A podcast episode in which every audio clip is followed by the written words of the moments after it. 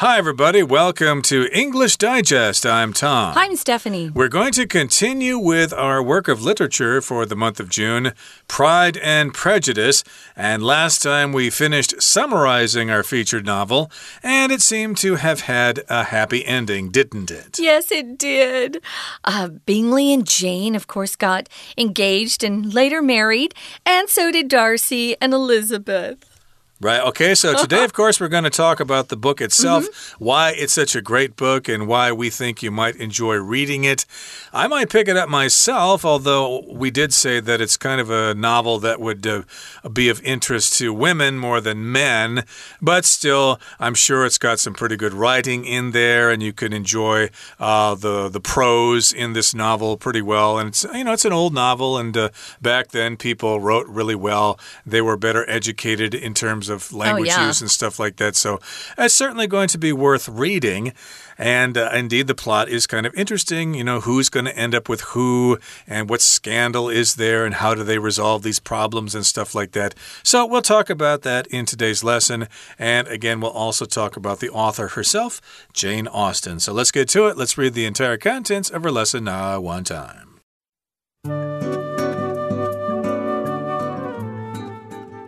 Pride and Prejudice is British writer Jane Austen's second novel and definitely her most popular and enduring success. When Austen wrote the book, she titled it First Impressions. This idea, as well as the themes mentioned in the ultimate title of her book, features heavily in the story. The main characters are both mistaken in their first impressions of others. Elizabeth thinks Darcy is rude and overly proud of his station in life. She is also deceived by Wickham and his stories about Darcy. For his part, Darcy judges all the Bennet sisters by the immature behavior of Kitty and Lydia. The pride part of the title refers to both Darcy and Elizabeth. Darcy is indeed proud of his wealth and status, though not to the extent many people assume from his aloof demeanor. In fact, he is uneasy in social gatherings and therefore gives the impression of being snobbish. Elizabeth, meanwhile, takes pride in being a good judge of character. Thus, learning she has misunderstood Darcy and that she has been misled by Wickham shakes her to the core. As she declares when she realizes her mistakes, Till this moment, I never knew myself. In addition to swallowing their pride, Elizabeth and Darcy must overcome their prejudices. Elizabeth has to accept that her first impressions are not always correct, while Darcy must alter his way of thinking about people from a lower social class. As they interact and critique each other's faults, Elizabeth and Darcy not only improve their self awareness, but also develop a deeper affection that leads to the novel's heartwarming conclusion. Okay, guys, Pride and Prejudice is British writer Jane Austen's second novel and definitely her most popular and enduring success. She think I think she had six novels. Um, there was one that was half finished when she died um, that someone else finished. And I know just recently, this past year, I think maybe two years ago, um, England, of course, uh, made it into a TV series. I didn't like it as well as her other stuff, uh, but it might have been how. Um, they portrayed it on TV. I don't know. We can't always judge a book by a TV series or a movie because it's an adaptation, it changes. But Pride and Prejudice is by far her most famous novel. Uh, she was born in 1775 and she died in 1817 and most of her books uh, were published while she was alive, but she didn't use her own name. If a woman was a writer back then, uh, they went by a synonym, a pen name, as we say. And she also was very, um, she, it was an anonymous thing. So even in her own town, people weren't really aware that she was a writer. Um, she would read her books aloud, though, to her family and friends for entertainment. Pretty cool. It's always fun to listen to literature read out loud. Yeah. Uh, there's no uh, shame in that. And of course, you can get audiobooks online. And also, Pride and Prejudice is an old novel, so it's in the public domain, and you can probably download it for free somewhere on mm -hmm. the mm-hmm. internet.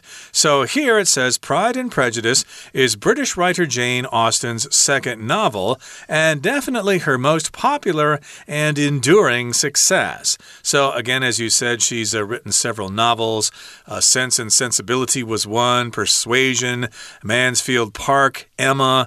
Uh, I think I missed one there. Oh, Emma was made, well, they've all been made into movies, actually. But Persuasion and Emma uh, really got uh, a lot of viewers, yeah. Of course, you should all be familiar with Sense and Sensibility because it was mm. made into a movie produced, or not produced, but directed by your own Li An, Ang yeah. Lee. Yeah. And it was uh, actually an interesting movie. I good. actually enjoyed it when I saw it many years ago. I love that one. But again, we're talking about this novel being popular, and it also has enduring success. Mm -hmm. So if something's enduring, that means it lasts for a long time. And that much is certain because this novel was published published way back in 1813, which makes it over 200 years old. Wow, that's old. Uh, but it's still popular because some of the things she wrote about um, are still. Uh, applicable today. You can see some of this stuff. Although women have a lot more freedom today. I used to say to my sisters when we were growing up and I was reading these books, I'd say, Wow, I'm glad I didn't live back then. Um, even if you had money, uh, you didn't always get to fall in love with someone and get married. You were often, uh, your marriage was often arranged by your parents. Uh, it was a different time. But uh, Jane Austen liked to explore these themes of uh, the dependence that women had on marriage. You know, your future happiness really depended upon that marriage. And you couldn't just pursue your own um, financial security, you know, back then. She did write, she made a little money from her books that sold, but because she did it anonymously and there wasn't social media out there or movies uh, where someone would buy up your book and turn it into a screenplay and then produce it. Uh, there weren't a lot of ways to become wealthy just as a writer, especially for women in particular. So, yeah, so this uh, was the original title, First Impressions. We talked about that in day one, how we shouldn't base um, um, our judgment on somebody and their character just just on a first impression because we aren't aren't always at our best the first time we meet somebody. Right. I used to think back in college that if you make a good impression on somebody, later on they'll start to see your flaws and then they'll they'll think you're a bad person. So you should actually begin your relationships with a bad first impression. This is a joke. So later Tom. on, of course, they'll start seeing your good points and then that's what they'll be left with. Yeah, but if but you're that was of course just Tom, a theory I had. Listen, if you're a jerk yeah. at the beginning, they may never want a second meeting. Uh true. So yeah, yeah. don't take advice from me. I'm not a psychologist uh, you know, read books on that. But in any case, again, she first titled the book First Impressions, and this idea, as well as the themes mentioned in the ultimate title of her book, features heavily in the story. So that's a main theme First Impressions. Yeah. How do you think about someone? What do you think about them when you first meet them? And later on, do you realize that, hmm, I guess I was wrong about that person? They're not so bad after all. Yeah, so the main characters are both mistaken or wrong in their first impressions of others. Elizabeth thinks Darcy is rude, that he's a snob, and he's overly proud or too proud of his station in life. Overly just means too. T O O 2 too proud of his station in life. Your station in life is just your status. They're talking about the fact that he's very wealthy. Would we say he's incredibly wealthy? Um, he has a beautiful estate. I think it's Pemberley, um, but it's just something that most people could only dream about. Um, she's blown away when she sees his estate, but that's not why she falls in love with Darcy. She sees that Darcy really is a good guy, has a good heart, and just made the wrong judgment call on her sister and, uh, you know, and Elizabeth herself. Remember, he didn't really think too much of Elizabeth either. So, yeah, she thinks he's rude and too proud, snobbish, he's arrogant. She is also deceived by Wickham. Wickham, remember, is that handsome soldier. He's very charming, and he tells Elizabeth his sob story. Oh, Darcy's family took all my inheritance away from me. He is part of Darcy's family, he's a relative. And it turns out that uh, Wickham was a gambler. He's heavily in debt and wanted to live like he had a lot of money, and he didn't, but uh, got into debt and it was also really a, a creep towards the girls. Right. I think at first they thought he was a poor, pitiful guy and they felt sorry for yeah. him. But actually, he turned out to be a rotten egg. He's a creep. And yes, indeed, she was deceived by George Wickham. And she was also fooled by his stories about Darcy. Yeah. So, of course, George Wickham was trying to make Mr. Darcy look bad by telling stories about him, even though Mr. Darcy probably wasn't so bad. And for his part, Darcy judges all the Bennet sisters by the immature behavior of Kitty and Lydia. So that's not really fair either. Of course, we've got Kitty and Lydia. They're immature, they're kind of wild and out of control. So he saw them and he thought, hmm, if these girls are so bad, the rest of the family must be bad too. Yeah, that's not very fair either. I would hate for people to judge me on uh, one of my relatives that I'm not very uh, proud of. So, yeah, we need to be careful about that. Um, he judged the Bennet sisters by the immature behavior of Kitty and Lydia. Remember, they would giggle and flirt with the soldiers and do all the things they weren't supposed to do back then. There were very strict rules of behavior between men and women back then. And these two just never seemed to grow up. They continue to act like little kids instead of acting like young ladies that they were supposed to be. Now, moving on to the next paragraph. Actually, Tom, let's take a break here. Sure. Let's listen to our Chinese teacher for a bit, and then we'll be back to continue talking about uh, Pride and Prejudice and some of the themes in that book. 听众朋友，大家好，我是安娜。我们前两天带大家先针对《傲慢与偏见》（Pride and Prejudice） 的故事情节做一些了解。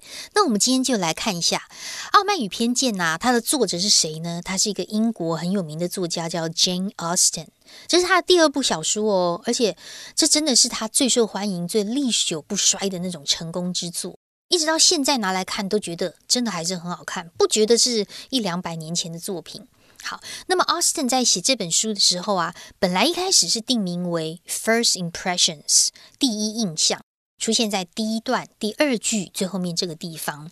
那当然，这个想法还有他最终版这个标题当中所提到的主题，其实在故事当中是占有很重要的地位。那么后面呢，我们看一下，as well as the themes。theme 就是主题嘛，the themes 后面有一个简化的关系子句，mentioned 一直到 book，省略的是 which 或 that 跟 be 动词的 are。好，这句我们再看一次哦。这个第一印象的想法，以及它最终版本提到所谓的主题，在故事当中 features。占有很重要的地位，因为主要的人物呢，都对他人留下错误的第一印象。比如说，Elizabeth 觉得 Mr. Darcy 很无理，而且对于自己生命当中的地位很骄傲自豪。然后他也被 Wickham 跟 Darcy 的故事欺骗了。所以，就 Mr. Darcy 而言，他觉得那两个妹妹不成熟的行为，然后就因为那些不成熟的行为来判断所有的班奈特姐妹呢，其实这也是一种偏见。而针对 Darcy 的部分呢，He judges all the Bennet sisters by the immature behavior of Kitty and Lydia，就是所谓的不成熟，这就是一种 prejudice。We're going to take a quick break. Stay tuned. We'll be right back.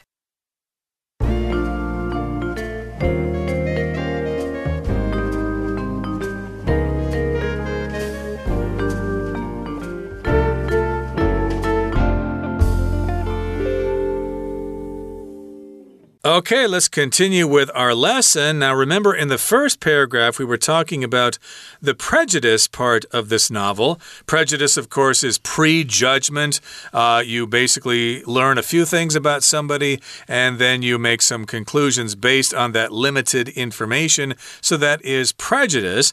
And now, in the next paragraph, we've got the pride part mm. of the title. That refers to both Darcy and Elizabeth. So, of course, prejudice is prejudgment about other people, but pride basically means you think you're better than other people. And this, of course, refers to both Darcy and Elizabeth. They're both guilty of being proud.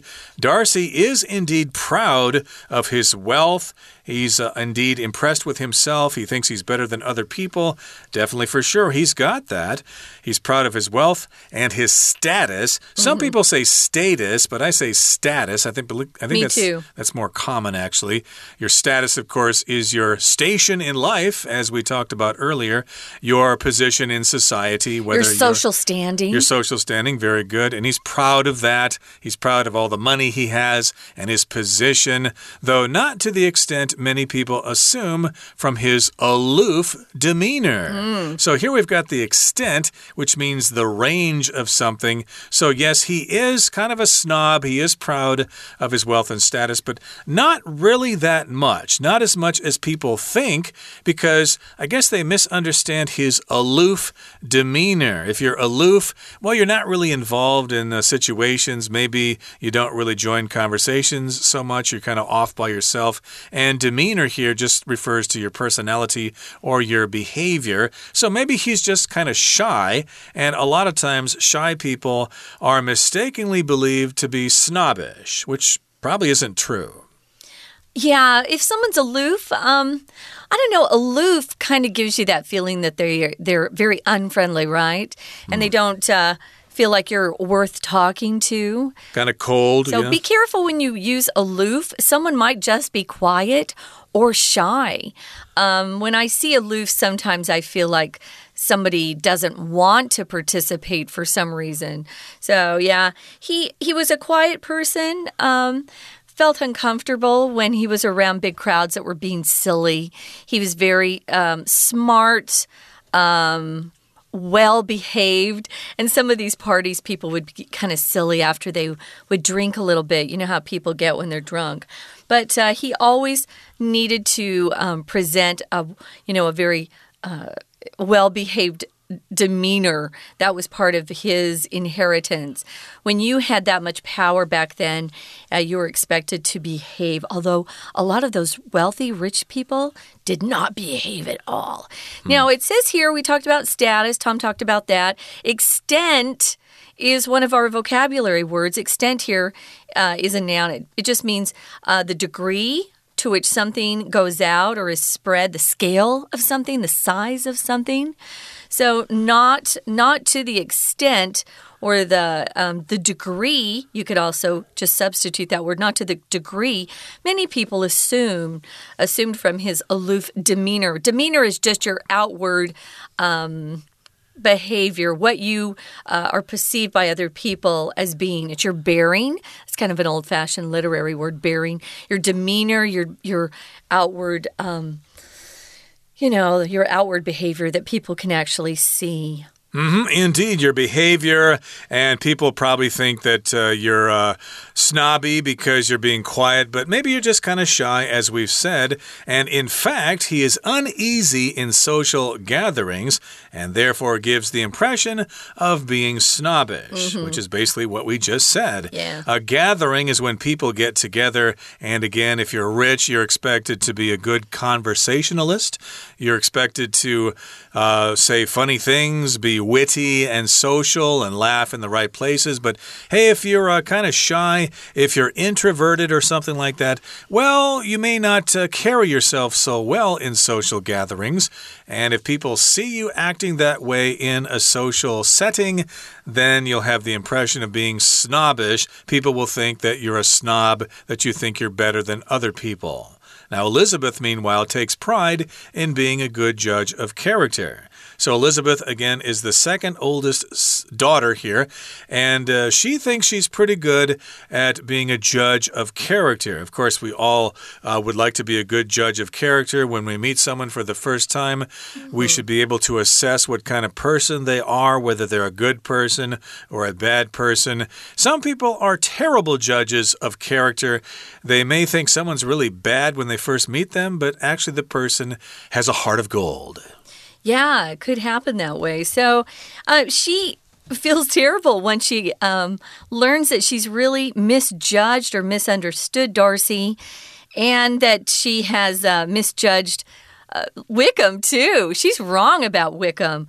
She was misled by Wickham. A miss, of course, is a, a prefix, it means bad. So badly led or fooled by Wickham. And this shakes her to the core. Your core is the, the center part of you.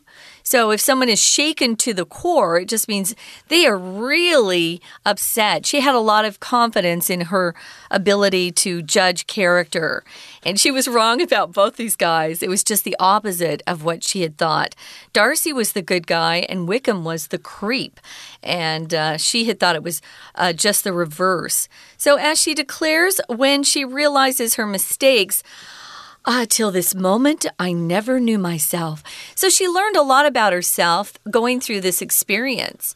And that's what uh, we should take from this. Sometimes you are wrong, but don't just leave it there. Figure out what you can do better next time, what you learned from it. She definitely learned that she wasn't infallible. Infallible just means someone who never makes a mistake. She realized that uh, she is a good judge of character, but she's not always perfect in those judgments. Right. She took pride in being a good judge of character, but she later found out that she wasn't so good mm. at it.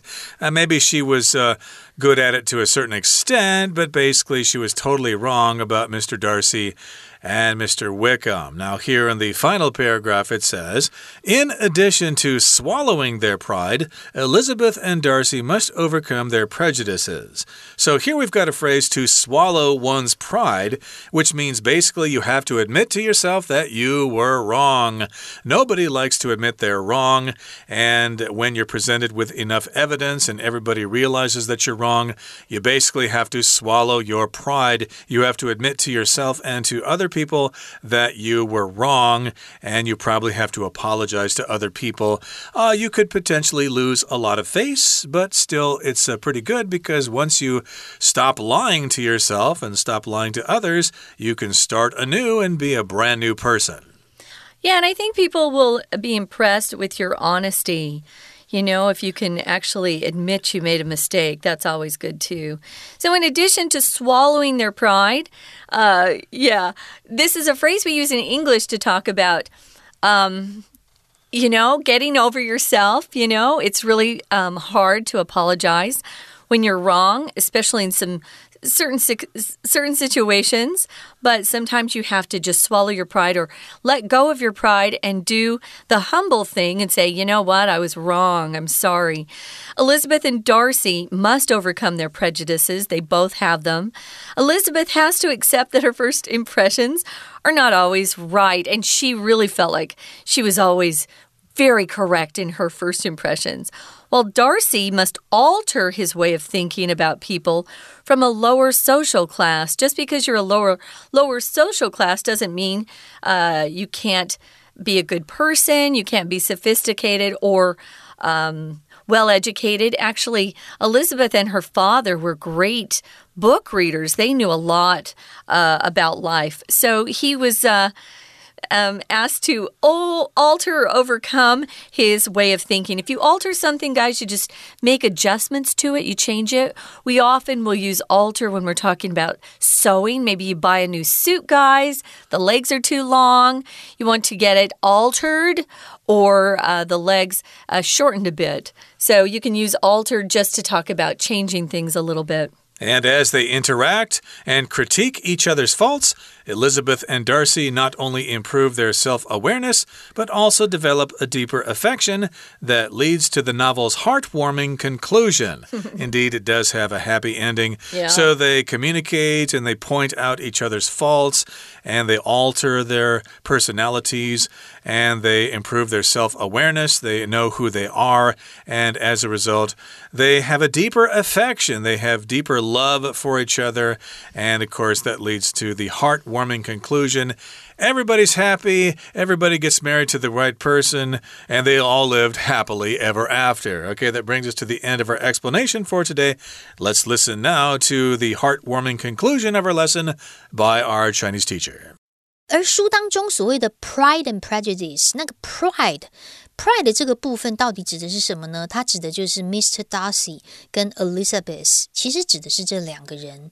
因为 Mr. Darcy 他的的确确为了自己的财富跟地位感到很自豪的，虽然并没有说到很多人从他那种高冷的举止去推断的那个程度。我们来看一下第二段第二句好了，因为这句感觉好像不太好读。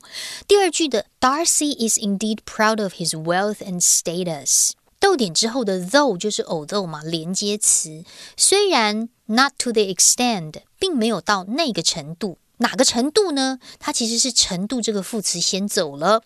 接下来 though 之后，真正的主词是 many people 很多人，动词 assume。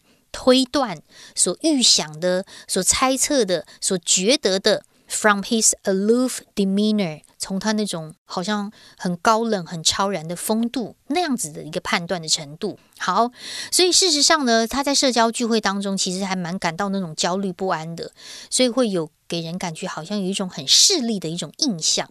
那当然，同时 Elizabeth 以自己擅长批判他人的性格。感到很骄傲啊！所以，当他知道自己误解了 Darcy，还被 Wickham 误导，这个时候他就觉得很震惊了。我们来看一下第二段第五句这个地方，在这里呢，learning 得知是句子真正的主词，但是得知有两件事：第一件事情从 she 一直到 Darcy，第二件事情呢是用一个连接词来连接的，and that she 一直到 Wickham。特别注意哦，在这里的 learning 指的是得知这两件事情。句子的主词是 learning，它应对的是后面的动词 shakes，shakes her to the core，让自己彻底的震惊。但是我要强调的重点是，learning 虽然在这里当主词是动词 ing，可是它还是包了两个受词在后面，而且都是句子。假设都是句子的话，应该有连接词。第一个连接词 that 可以省略，可是第二个连接词 and that 这里的 that 就不能省略喽。如果再省略，句子就会看不清楚，我们就大家就不知道文意到底如何了。好，所以在了解自己之后啊，就正如他自己意识到自己错误，他自己说，直到这一刻，我都还不认识自己。耶。在第二段最后这一句，第一个 as 在这里就是如同、好像的意思。我们曾经说 as 如果当连接词有三个意思：because、when 或如同、好像。怎么判断呢？只能够从上下文的文意去做一个判断。当然，除了吞下自己的傲慢之外，Elizabeth 跟 Mr. Darcy 还必须要克服他们自己的偏见，因为 Elizabeth 必须要接受他对第一印象并不总会是正确的这种事情，而 Darcy 呢，则必须要改变他对于来自社会下层人士的一种看法。我们来看一下第三段第二句，中间逗点之后的 while 是连接词，表示然而如何如何。所以刚好在这里的句子前后提到的是 Elizabeth 必须怎么做，而 Darcy 应该要怎么做。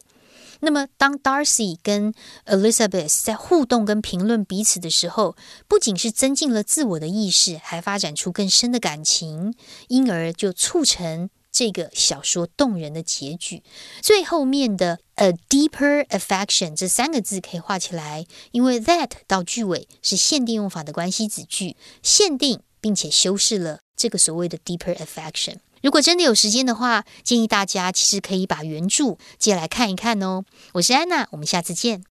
All right, that brings us to the end of our lesson for today. Thanks for joining us, and hopefully, we have inspired you to try to read Pride and Prejudice yourself or some other novels by Jane Austen. From all of us here at English Digest, my name is Tom. I'm Stephanie. Goodbye. Bye.